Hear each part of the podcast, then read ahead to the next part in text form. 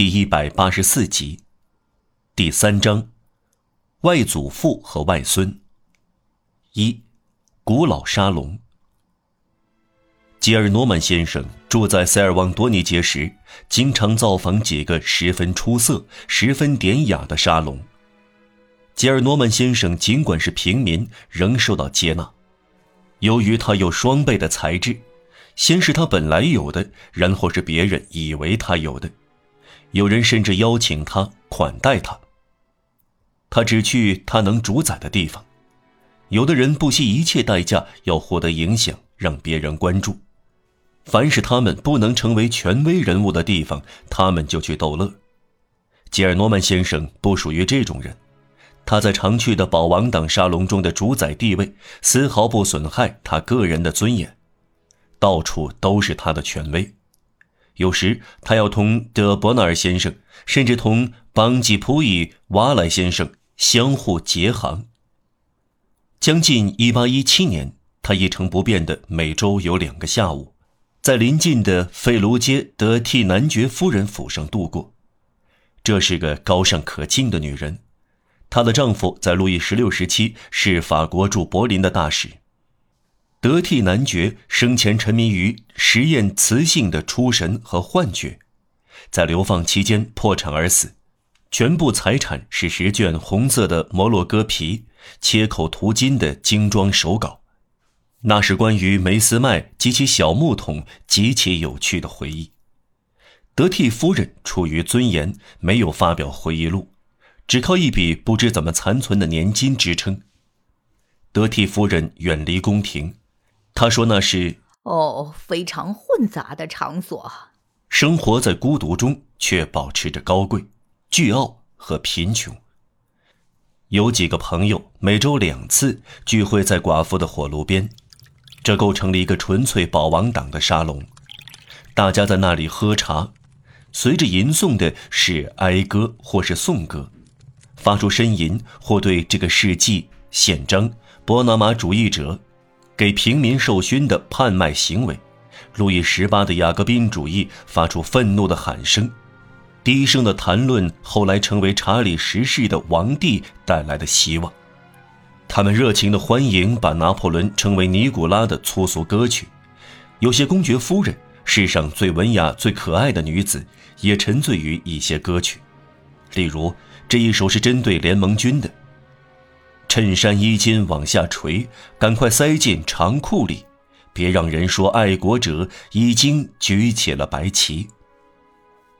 他们玩弄自以为可怕的双关语，设想恶毒却看来无邪的文字游戏，四行诗甚至两行诗，例如对德索尔内阁，这是德卡兹和德泽尔两位先生所任职的温和的内阁。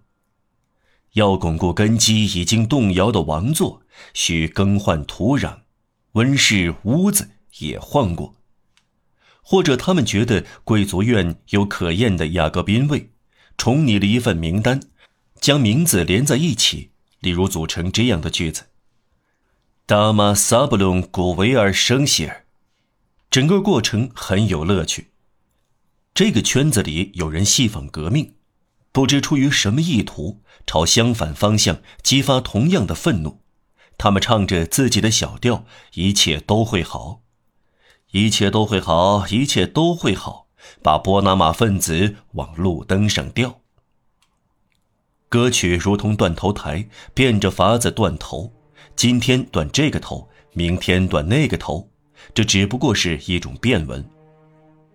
福阿戴斯案件发生在一八一六年。就在这个时期，他们站在巴斯蒂德和若希望一边，因为福尔戴斯是波拿马分子，他们把自由派称作兄弟和朋友，这是最恶毒的辱骂了。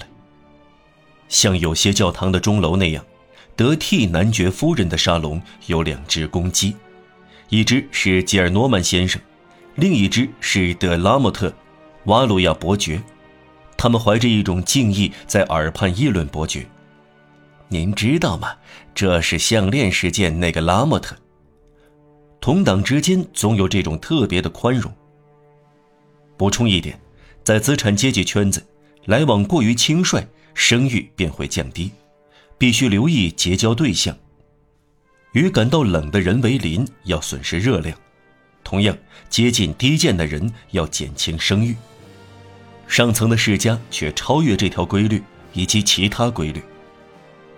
彭巴杜夫人的兄弟马里尼能出入德苏比兹亲王府，不管规律，不是是有原因。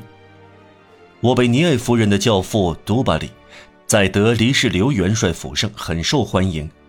这个圈子是奥林匹亚山。莫居尔和德甘梅内亲王在那里就像在家中，只要是个神，窃贼也能接纳。德拉莫特伯爵在1815年是一个75岁的老人，引人注目的是他沉默寡言和好教训人的神态，骨冷冷和冷漠的脸，彬彬有礼的举止，扣到领结的衣服，总是翘二郎腿的长脚。喜爱那焦土色的松弛长裤，他的脸是长裤的颜色。